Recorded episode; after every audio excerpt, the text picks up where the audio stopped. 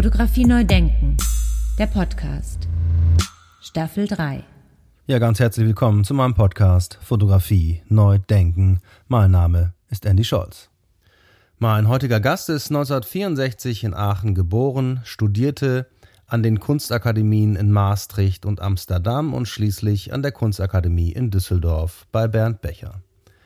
Seit 2013 ist er Professor für Fotografie und digitale Medien an der Alanus Hochschule für Kunst und Gesellschaft in Bonn. 2019 initiierte er das Dark Taxa Project, das sich als internationale Künstlerinnengruppe versteht, die an der Schnittstelle der Fotografie zu den neuen digitalen bildgebenden Verfahren arbeitet. Sehr spannend, wie ich finde. Darum herzlich willkommen, Michael, und viele Grüße nach Düsseldorf.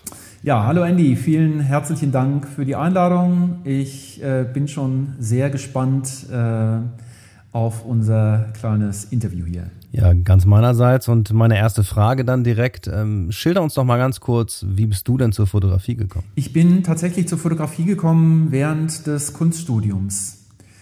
Ähm, und zwar habe ich in einer äh, Diplomausstellung äh, tatsächlich damals für damalige Verhältnisse relativ großformatige fotografische Arbeiten gesehen, die mich sehr fasziniert haben weil da drauf ganz banal, ganz platt gesagt alles so echt aussah. Ähm, so, das hat mich sehr fasziniert und ähm, ich bin dann noch über einige Umwege selber auch zur Fotografie gekommen und habe ähm, ja, Fotografie studiert, später nochmal einen kleinen Schwerpunkt Bildhauerei dazu belegt und habe dann, das war an der Riedfeld Akademie Amsterdam und äh, habe dann da 91, 1991, also komplett analog äh, studiert und auch mein Diplom gemacht und bin dann noch ein Jahr äh, an die Kunstakademie Düsseldorf, damals in die Klasse von Bernd Becher gegangen, als Gaststudent. Also viel gesehen, viel mitgenommen als Studierender. War da sozusagen das digitale Arbeiten schon in Sichtweite? Also ich habe äh, unter anderem 1994 schon mit 3D-Druck gearbeitet äh, und generativen Arbeiten. Das ist aber irgendwie mh, mm, im Sande verlaufen, leider, muss man sagen, aus heutiger Sicht. So, das hat irgendwie keinen Anschluss gefunden. Ähm, und ich habe aber schon seit, äh, ja, sagen wir doch gleich nach dem Studium angefangen, mich auch mit digitaler Bildbearbeitung auseinanderzusetzen. Und habe in dieser Zeit, 90er, 2000er Jahre, anders als eben die frühe Becherschule, ähm, mit ihrem eher dokumentarischen Bildverständnis sofort angefangen mit Photoshop zu arbeiten und ich habe meine Arbeiten sofort in diesem digitalen verortet gesehen. Also so gesehen war diese war Photoshop nicht wie für viele andere Kollegen oder Kolleginnen oder in diesen Diskursen hat man es immer durchgehört, es war wie so eine Bedrohung für die Fotografie. Für mich war das ganz anders, für mich war das eine Offenbarung. Ich konnte endlich die Bilder machen, die ich machen wollte. Machst du eine Trennung zwischen Fotografie und fotografischen Bildern? Ja, da mache ich eine Trennung.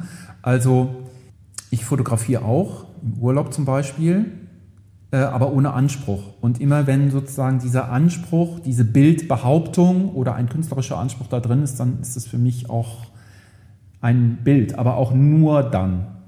Hm? Sonst ist das ja eine Tätigkeit oder so, wie wenn wir uns jetzt unterhalten. Das ist ja auch nicht gleich Literatur. Und das Bild als solches ähm, steht natürlich im Verhältnis zu anderen Bildern. Ja, das wird sozusagen da gesetzt neben die Bilder, die die Fotografen, Kollegin, Kollegen und Kolleginnen machen zu der Zeit äh, und muss sich da irgendwie behaupten äh, oder durchsetzen oder zumindest mit in diesen Diskurs eintreten. Und dann ist es für mich ein Bild, das als Bild behauptet wird, das in einem Diskurs gesetzt ist und wenn es gut ist, dann ähm, wirkt das da. Und wenn es nicht gut ist, dann schaut sich das keiner an. So würde ich das sehen. Wann hat denn äh, so ein Bild die Kraft, dieser Behauptung standzuhalten? Also wann steht diese Behauptung, dass das ein Bild ist? Ich glaube nicht, dass das äh, benennen, dass man das benennen kann. Und wenn man das versucht zu benennen, dann mh, hm, muss das scheitert das in vielen Fällen, weil es, äh, ja, also ich kann ja sagen nur, wie ich es sehe. Also für mich ist ähm, gibt es den Diskurs und dieser Diskurs lebt davon, dass es mindestens mal zwei Bilder gibt und die hängen nebeneinander. Und eins von diesen Bildern, wenn die so an der Wand hängen, zerfällt vielleicht über die Zeit mal zu Staub, weil es nicht so ein gutes Bild ist und das andere, das bleibt vielleicht bestehen. So, das ist jetzt mal sehr vereinfacht gesagt. Ähm, wenn man das jetzt potenziert über die Jahrtausende und über die alle Millionen und Milliarden Bildern, die gemacht worden sind, dann hat man eigentlich eine Unterhaltung, einen Diskurs. Und in diesem Diskurs setzen sich bestimmte Bilder meiner Meinung nach durch und andere Bilder setzen sich nicht durch. Das ist auch nicht immer mh, hm, gerecht, äh, es ist aber so. Ähm, das heißt, ein gutes Bild ist für mich ganz klar kontextabhängig und ähm, das ist ein Bild, was in diesem Diskurs letztlich Bestand hat. Hm, wie kann man das jetzt erlernen, indem man, ja, ich bin ja auch Professor, das heißt, ich, ich muss, ähm, ja, wie, wie macht man das? Indem man sich viele Bilder anschaut und indem man da einen Instinkt entwickelt. Ich bin aber kein Freund davon, das sind, das wäre dann vielleicht, wenn ich Kunsthistoriker geworden wäre, wäre das was anderes, äh, das immer sozusagen da Regeln für aufzustellen. Also das funktioniert meiner Meinung nach nicht.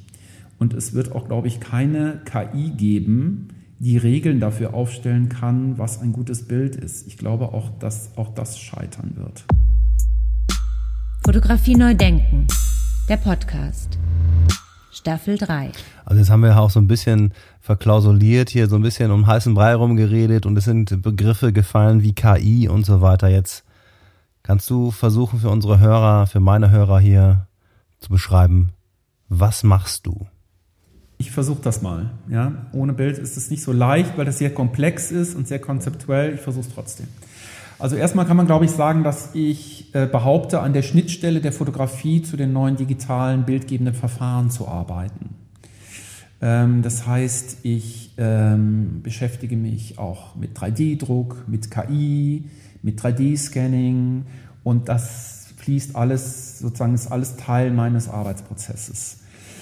Also in mein, und was man noch dazu sagen muss, in meinen Arbeiten gibt es immer reale Anteile, die sich, die sozusagen, die fotografiert sind, sozusagen Recording-Anteile, die aufgenommen sind, im klassischen fotografischen Sinn. Und es gibt immer Rendering-Anteile, also zum Beispiel Photoshop, äh, KI, ja, also generative Anteile und die stehen in einem bestimmten Verhältnis in meinen Arbeiten und das ist es, was mich sehr interessiert, wie die zusammengehen. Ähm, und alle Arbeitsweisen, sozusagen alle Arbeitsprozesse sind eine Kombination aus fotografisch konstituierten und digital konstituierten, also eher generativen Vorgehensweisen. Was ich jetzt konkret tue, seit 2010 habe ich angefangen, kameralos zu arbeiten. Und zwar mit einfachen Photoshop-Tools, äh, mit einem Verlaufswerkzeug, total banales Primärwerkzeug, nichts Besonderes. Deshalb hat es mich auch interessiert. Und ich bin von diesem Werkzeug ausgegangen und habe mit diesem Werkzeug Bilder gemacht, die aber nicht fotografiert waren, sondern die generiert oder gerendert waren.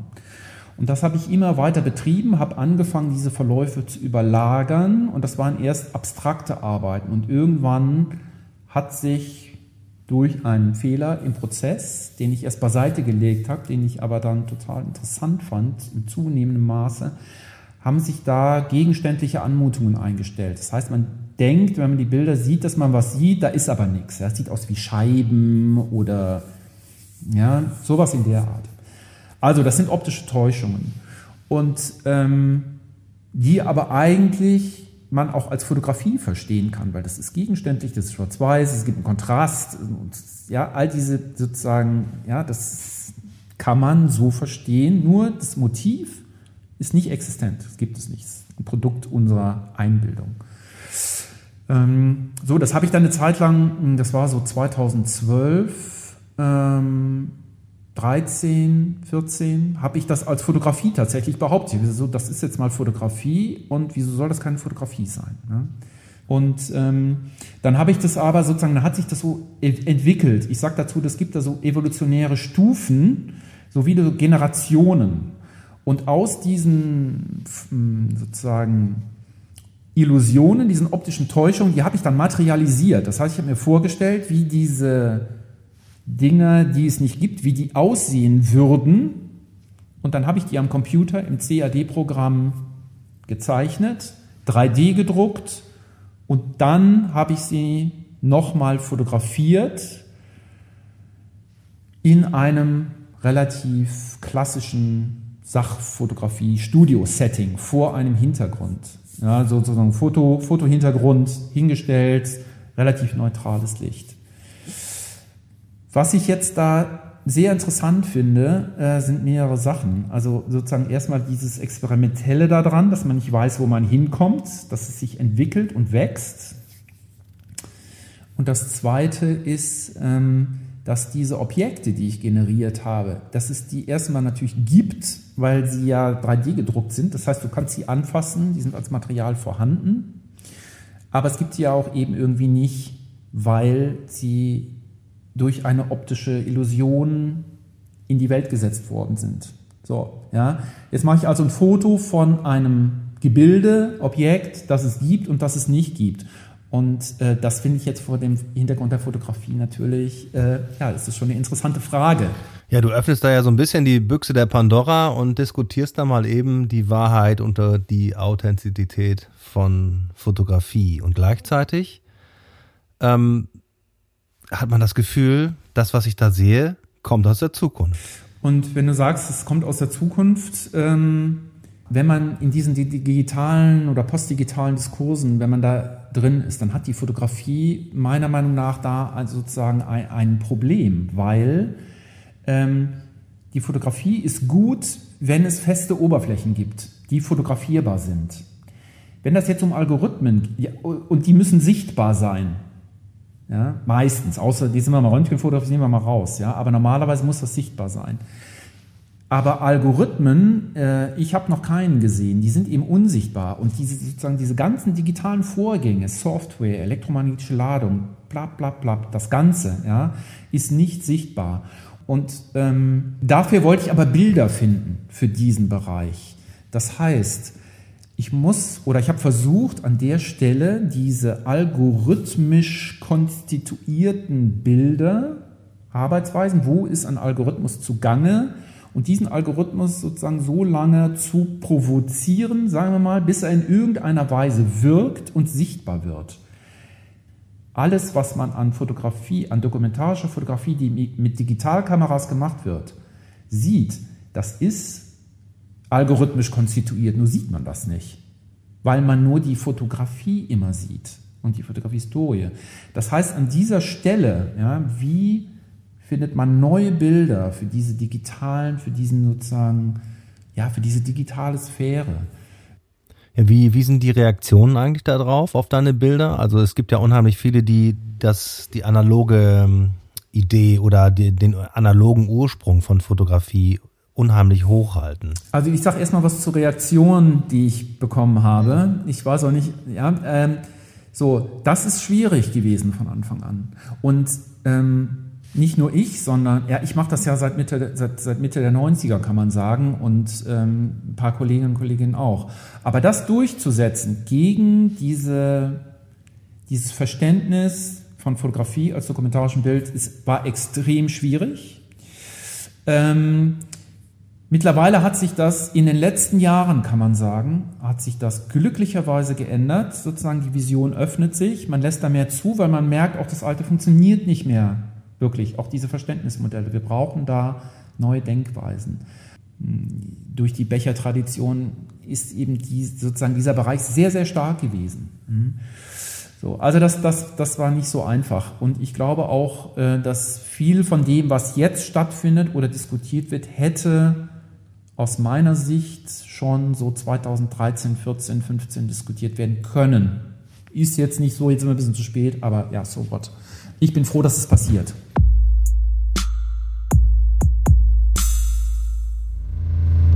Ja, du hast es gerade so betont. Also das heißt, in anderen äh, also in anderen Ländern, also in Asien, Amerika, sieht man diese Entwicklung äh, weiter. Also wenn man das jetzt mal so beobachtet, ähm, also warum, warum hat Deutschland nicht gleich Hurra gesch geschrien? Denn äh, du beschäftigst dich jetzt zum Beispiel seit 25 Jahren mit der Digitalwerdung von Fotografie. Also warum ähm, rufen wir nicht Hurra und machen da voll mit?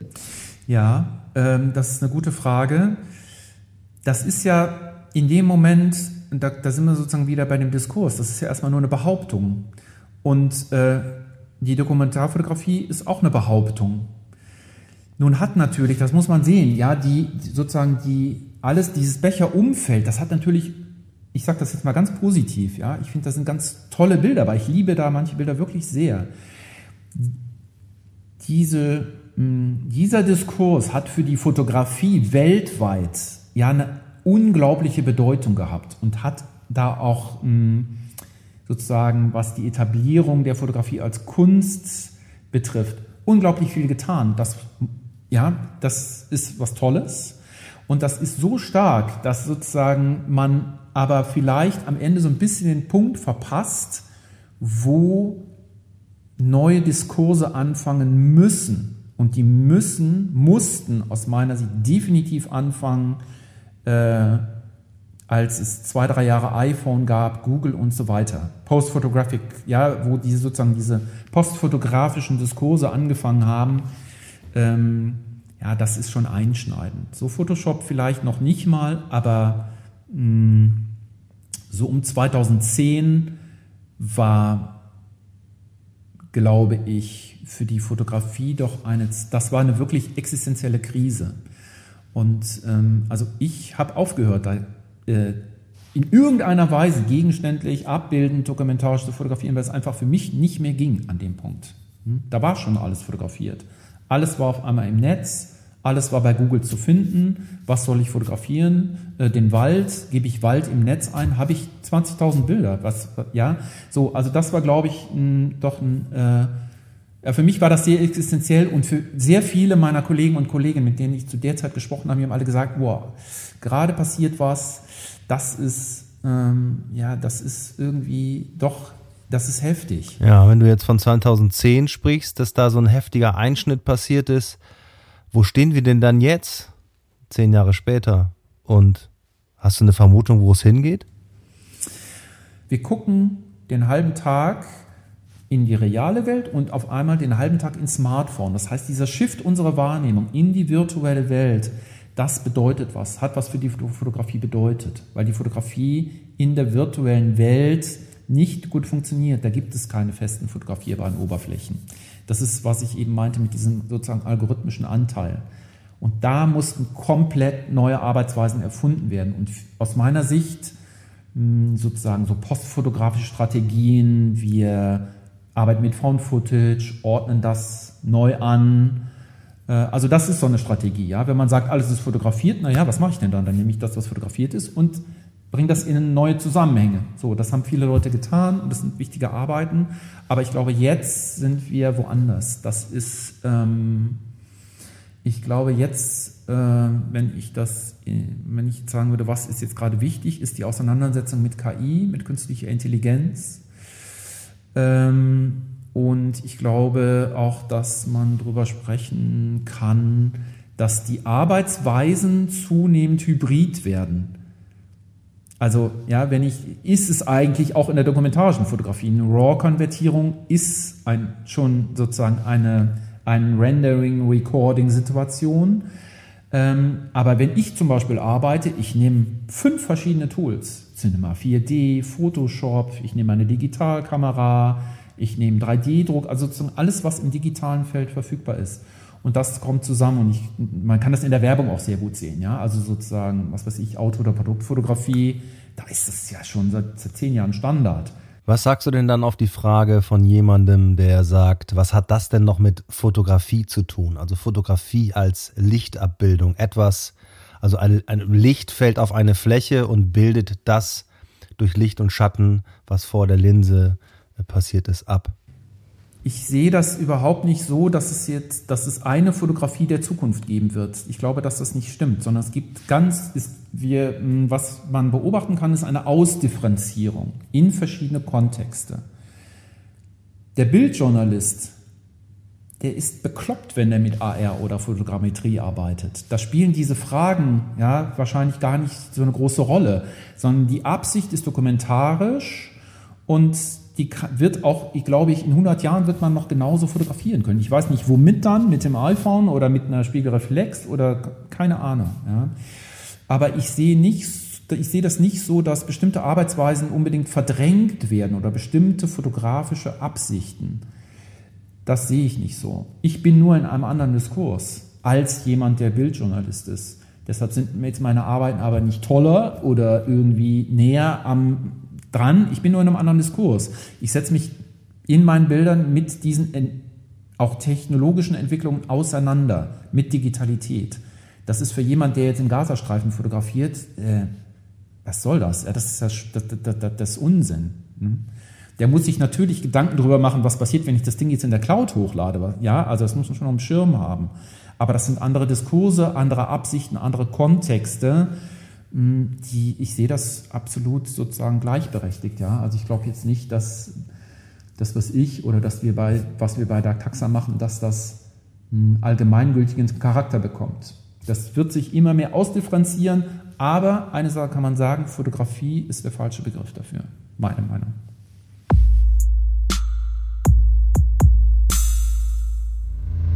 Ich glaube, dass und das bin ich auch nicht der Einzige, der das sagt, und das stellt sich immer mehr heraus. Ich glaube, dass Verständnismodelle, die aus der analogen und äh, historischen Fotografie, das ist für mich synonym, analog ist historisch, ja, dass sozusagen, wenn diese Modelle, die jetzt immer noch so ein bisschen da reinstrahlen in diesen Bereich, man merkt in zunehmendem Maße, dass die nicht funktionieren.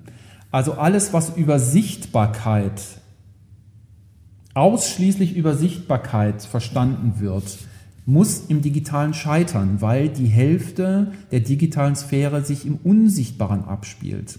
Einfaches Beispiel, ja, äh, ich fotografiere jetzt, jetzt im Wald spazieren, fotografiere, schick dir das morgen. Oh, guck mal an, die schöner Wald. Sagst, okay, das ist sozusagen sichtbar. Du denkst, ah, schöner Wald.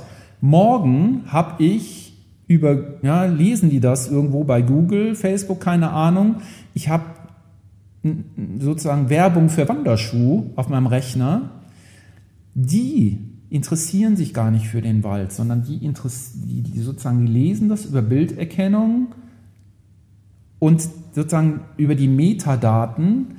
Das heißt, es sind zwei operative Ebenen. Es gibt einmal die Ebene des Codes, die unsichtbare, und die Ebene der Repräsentation von Code.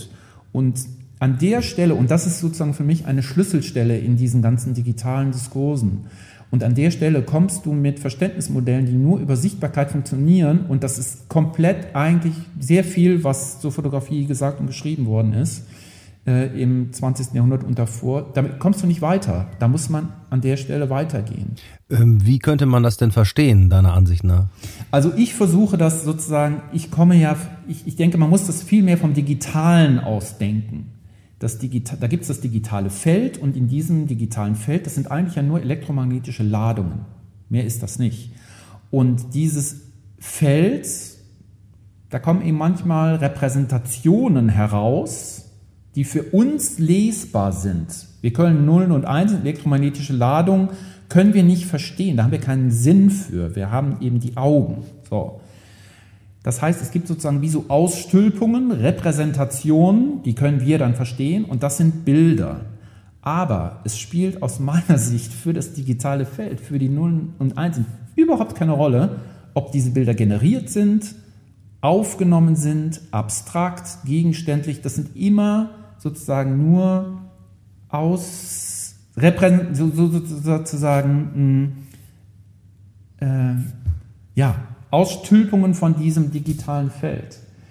Deshalb, ja, also wenn man es vom Digitalen sieht, gibt es gar keinen Unterschied zwischen Recording und Rendering. Beides ist digital konstituiert.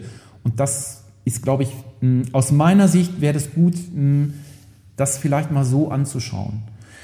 Und ähm, ich habe mir ja gestern auch äh, Kollegen Jens Schröter nochmal angehört und ich stimme dem da eben nicht zu. Also ähm, Schröter sagt in seiner Definition, der ich rational total folgen kann. Das ist super, das ist also schlüssig, mega, ja.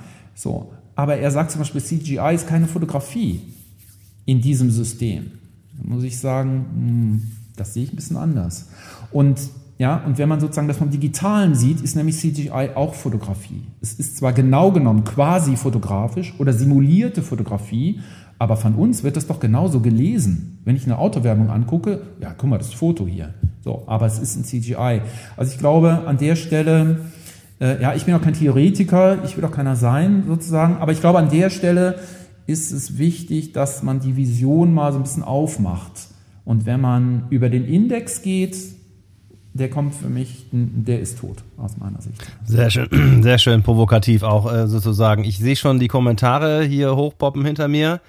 Aber ich muss sagen, in einer Sache bin ich da voll dabei, wenn ich, nicht, wenn ich nämlich zum Beispiel das Gefühl habe, also lass uns doch bitte einfach über das Bild sprechen, dann ist es doch am Ende wirklich egal, oder? Wie es entstanden ist. Weil es ja um das Bild geht. Okay, ich greife den Gedanken mal auf. Ja? So, ich bin genau dieser Meinung, dass eigentlich die Fotografie eine Fortsetzung der Sehmodelle, zum Beispiel der Zentralperspektive, ist, die von der Malerei verwendet wurde. Also die Fotografie ist in dem Sinne sozusagen das, ja, das ist eine technisch, das sind zwar technische Bilder, aber die Sehmodelle, die da verfolgt werden, das Zentralperspektivische, das ist dasselbe wie das, was sozusagen in der Renaissance ja entwickelt worden ist. So. Ähm, der, also in der, und Indexikalität, finde ich, ist in der Hinsicht dann für mich jetzt nicht so wichtig. Ich verstehe Fotografie nicht als ein Abdruck der Wirklichkeit. Das stimmt natürlich auch. Ja, deshalb nochmal, alles, was Jens Schröter sagt, stimmt. So, es ist nur eine andere Sichtweise. Ich glaube, es geht um, um Wahrnehmung vor allen Dingen. Wie sehen und wie verstehen wir die Welt? Und dann gibt es Bilder, die dem, was wir glauben zu sehen, entsprechen. Und vielleicht ist es auch andersherum, dass wir anfangen zu sehen oder wahrzunehmen, wie diese Bilder, die wir dann sehen, ja, im Digitalen. So, da kann man ja auch nochmal, das ist nochmal eine andere Diskussion. Hm? So. Und an der Stelle, ähm, ist nämlich CGI, ja, das spielt dann keine Rolle mehr. Ist es gezeichnet? Ist es mit Öl gemalt? Ist es dann mit einer Plattenkamera gemacht? Oder ist es mit einem CGI gemacht? Diese Sehmodelle strahlen da rein. Nun ist es natürlich so, dass sowohl in der Malerei als auch in der Fotografie unter Photoshop und CGI-Bedingungen diese zentralperspektivischen Modelle, ja, die kannst du ja jederzeit, äh, kannst du die auch umdefinieren. Ja? So, und das ist, glaube ich, der entscheidende Punkt, was man jetzt beobachten kann. Wie werden jetzt diese fotografischen Sehmodelle, an denen wir ja geklebt haben durch die Dokumentage, ja, wir sind sozusagen da festgebacken gewesen, auch durch die Konzeptionalisierung des Dokumentarischen mit Becher und so weiter und so weiter. Ja, was wie gesagt als toll jetzt muss man drüber nachdenken, im digitalen spielt es, ja, wie strahlt das da rein und an welchen Stellen wird das überschrieben? Ja, sehr schöne Arbeit dazu, zum Beispiel die Arbeit von Beate Gütschow, die die Zentralperspektive in eine äh, Kavaliersperspektive sogenannte, also eine quasi Parallelperspektive umwandelt. Das sind aber trotzdem fotografisch konstituierte Bilder, so sagt sie, glaube ich. Ich sage jetzt nichts Falsches, glaube ich, wenn ich das so sage. Also wie wird, werden diese fotografischen Sehmodelle, wie wird die Fotografie überschrieben von diesem sozusagen von dieser digitalen Sphäre? Ich habe dazu ähm, es gibt, ich habe dazu einen Satz geschrieben im, im, im Dark Taxa No Manifesto, ja, das so ähm, und das geht so, ähm, dass die ähm, Fotografie die Basis oder die historische Matrix ist für die neuen digitalen Tools und für das, was sich jetzt tut. Ja, und jetzt muss man schauen, wie verhält sich das im Generativen mit den Algorithmen, mit Computational Photography, wenn, ja, mit den Simulationen von Fotografie, mit quasi fotografischen Bildern. Das ist, glaube ich, der Punkt, wo wir, da sind wir jetzt gerade, aus meiner Sicht.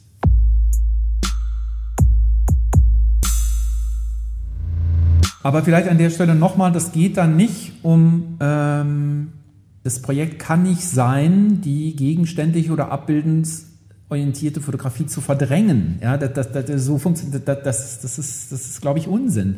Es geht allerdings darum, dass dieser Oberbegriff Fotografie für das, was wir tun, schon wenn wir mit dem iPhone fotografieren, das Ding verschicken, äh, ich glaube, dass das nicht zielführend ist an der Stelle oder nicht, ähm, da hat man eben falsche Bilder im Kopf.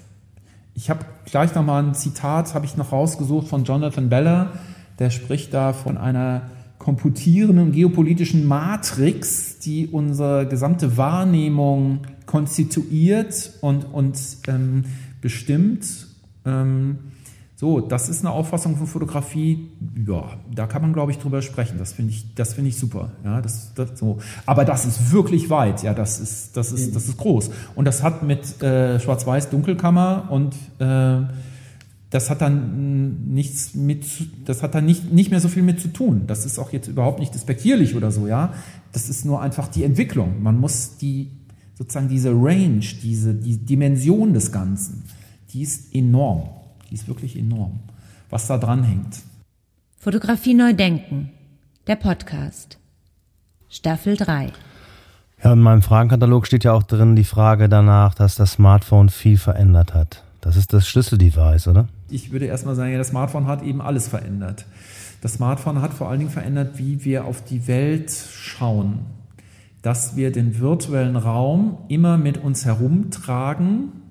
Diese zweite Welt, die haben wir immer dabei. Und wir switchen aus unserer physischen Erfahrungswelt in den virtuellen Raum, in die virtuelle Erfahrungswelt. Jeden Tag mehrere zehn, hunderttausend Mal. Und das ist, glaube ich, ganz entscheidend, dass sich unser, unsere Lebensumgebung, unser Environment in dem Sinne erweitert hat um eine zweite Welt. Und dass wir, ähm, wenn wir über Erleben sprechen oder Erfahrungen, dass wir dieses Erleben oder Erfahrungen eben auch, dass wir das auch im virtuellen Raum, in den virtuellen Raum verlagert haben und dass der auch wieder zurückwirkt auf den realen Raum. Das ist, glaube ich, wichtig. Hm. Und das Zweite, für die Fotografie, so das jetzt, was die Wahrnehmung an, für die Fotografie hat das iPhone, da haben wir auch schon mal drüber gesprochen, auch alles verändert, weil wenn das so ist, ich habe eben darüber gesprochen, dass die Fotografie feste Oberflächen benötigt. Und dass sie da eben, ich sage das mal positiv, die hat eben da ihre Stärken.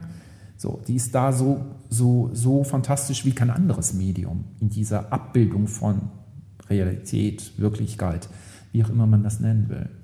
So, also das kann sie an der Stelle gut. Wenn jetzt aber alles virtuell ist, das kann die Fotografie nämlich, da ist die nicht für gebaut. Das kann die an der Stelle, muss man sagen, die hat da sozusagen einen Blind Spot. Das funktioniert an der Stelle nicht. Also die Fotografie äh, kann Serverstationen fotografieren, aber die kann nicht, wenn man nicht die digitalen Tools zu Hilfe nimmt, in die Kabel und in die Algorithmen rein. Das ist sozusagen ein Bereich, der ist verwehrt.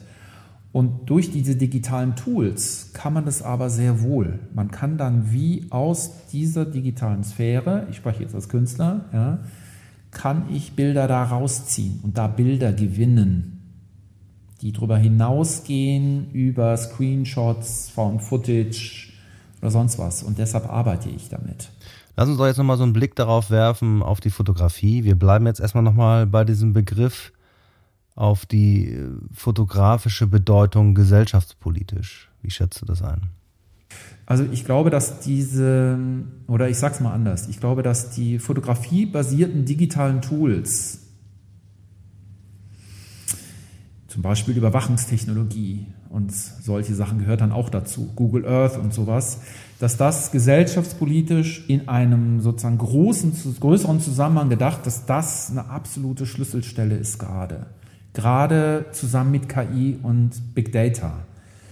Ähm, und das sind auch die Tools, die wir eben in die Hand nehmen jeden Tag. Da ist ja schon Gesichtserkennung drin und an anderer Stelle werden zum Beispiel totalitäre Regime mit diesen fotografiebasierten digitalen Tools äh, an der Macht erhalten. Und als Fotograf oder als Fotografin ja, finde ich das wichtig, dass man sich das bewusst macht, dass man mit diesen Tools operiert. die sehr mächtig sind. Viel mächtiger wahrscheinlich, rein technisch gesehen, ähm, als 1980. Ja. Also Überwachungstechnologie mit KI zusammen kann was anderes als eine Analogkamera, technisch gesehen. Natürlich kann ein Bild aus dem Vietnamkrieg eine ganze Menge bewegen. Das ist heute wie damals ganz genauso. Aber diese, sozusagen diese technologische Band, äh, Bandbreite, was das, was das bedeutet, das finde ich wichtig, ne, dass man das im Auge hat. Sehr schön, sehr schön. Ich habe natürlich auch immer das im Auge, was, glaube ich, jeder Vater von Kindern im Auge hat, ist nämlich die Frage, müssen wir, und das ist jetzt die letzte Frage auch in meinem Podcast immer eigentlich, ähm, müssen wir mehr da ein Auge drauf haben, dass unsere Kinder und die Heranwachsenden besser damit umgehen können und deren Bewusstsein schärfen. Also auch natürlich unser Bewusstsein, natürlich auch immer damit reinbezogen, aber vor allen Dingen auch, dass die da gut reinwachsen in so eine Sache. Also ich meine, dass da, äh, damit können ja äh, Demokratien äh, stehen oder fallen mit diesen Tools und mit Twitter, wie wir gesehen haben zum Beispiel. Deshalb ähm, ja, bin ich da, äh, glaube ich, ganz eindeutig. Also Medienkompetenz ist genauso wichtig wie zu wissen, wie ist jetzt, wie sind die Stoffe da draußen, die materialen Stoffe aus. Da, da gibt es Moleküle, Atomkerne und so weiter. Das muss ich im digitalen Raum, muss ich das auch wissen. Ja, einfaches Beispiel vielleicht noch. So, das ist eigentlich überhaupt nicht lustig. Also es gibt die Geschichte, dass sich eben tatsächlich Jugendliche ihre Nasen operieren lassen, weil sie denken, die sind zu dick. In Wirklichkeit machen die Selfies und halten sozusagen das Telefon immer auf dem Weitwinkelabstand des Smartphone. Und das fotografiert dann. Und natürlich sehen die Nasen dann vielleicht mal ein bisschen zu dick aus. Wenn die jetzt Arme hätten, die drei Meter lang sind und das wäre ein Tele, sieht die Nase eben kleiner aus. Aber das muss man einfach, glaube ich, wissen, bevor man sich unter das Messer legt. Ne? Also das wäre zum Beispiel so ein ganz einfaches Beispiel für Medienkompetenz ja, an der Stelle. Wenn man das weiß, überprüft man dieses Selfie-Foto und sagt man der Freundin oder dem Freund, ja hier, mach nochmal ein Foto von mir aus drei Metern. Äh, und dann sieht man, oh, das sieht aber ganz anders aus. So, also, ja, und dann weiß man sofort, das Bild ist konstruiert und es ist nicht, bin nicht ich oder ist nicht man selber auf diesem Bild.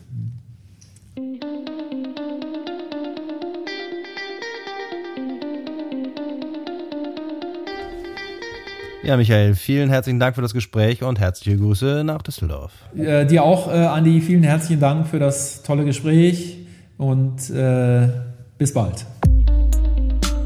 Fotografie neu denken, der Podcast. Staffel 3. Ja, und wer mehr wissen will über Michael Reisch und seine Arbeit, der kann sich informieren unter www.michaelreisch.com. Ja, und im Zuge der Auseinandersetzung mit der Arbeit von Michael Reisch und vor allen Dingen auch ähm, mit dem Kennenlernen von dem Dark Taxa Project, das Michael Reisch initiiert hat und gegründet hat und wo einige andere Künstlerinnen und Künstler dran beteiligt sind, habe ich mich entschlossen, dazu einen eigenen Podcast zu produzieren. Der folgt demnächst. Ich freue mich schon darauf und Sie dürfen sich auch darauf freuen. Und da bleibt mir noch zu sagen, vielen herzlichen Dank fürs Zuhören dranbleiben, gesund bleiben und bis zum nächsten Mal. Danke, ciao, ciao.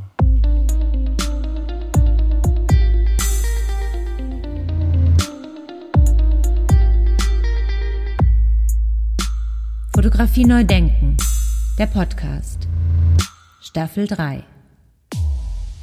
Eine Produktion von Studio Andy Scholz 2021.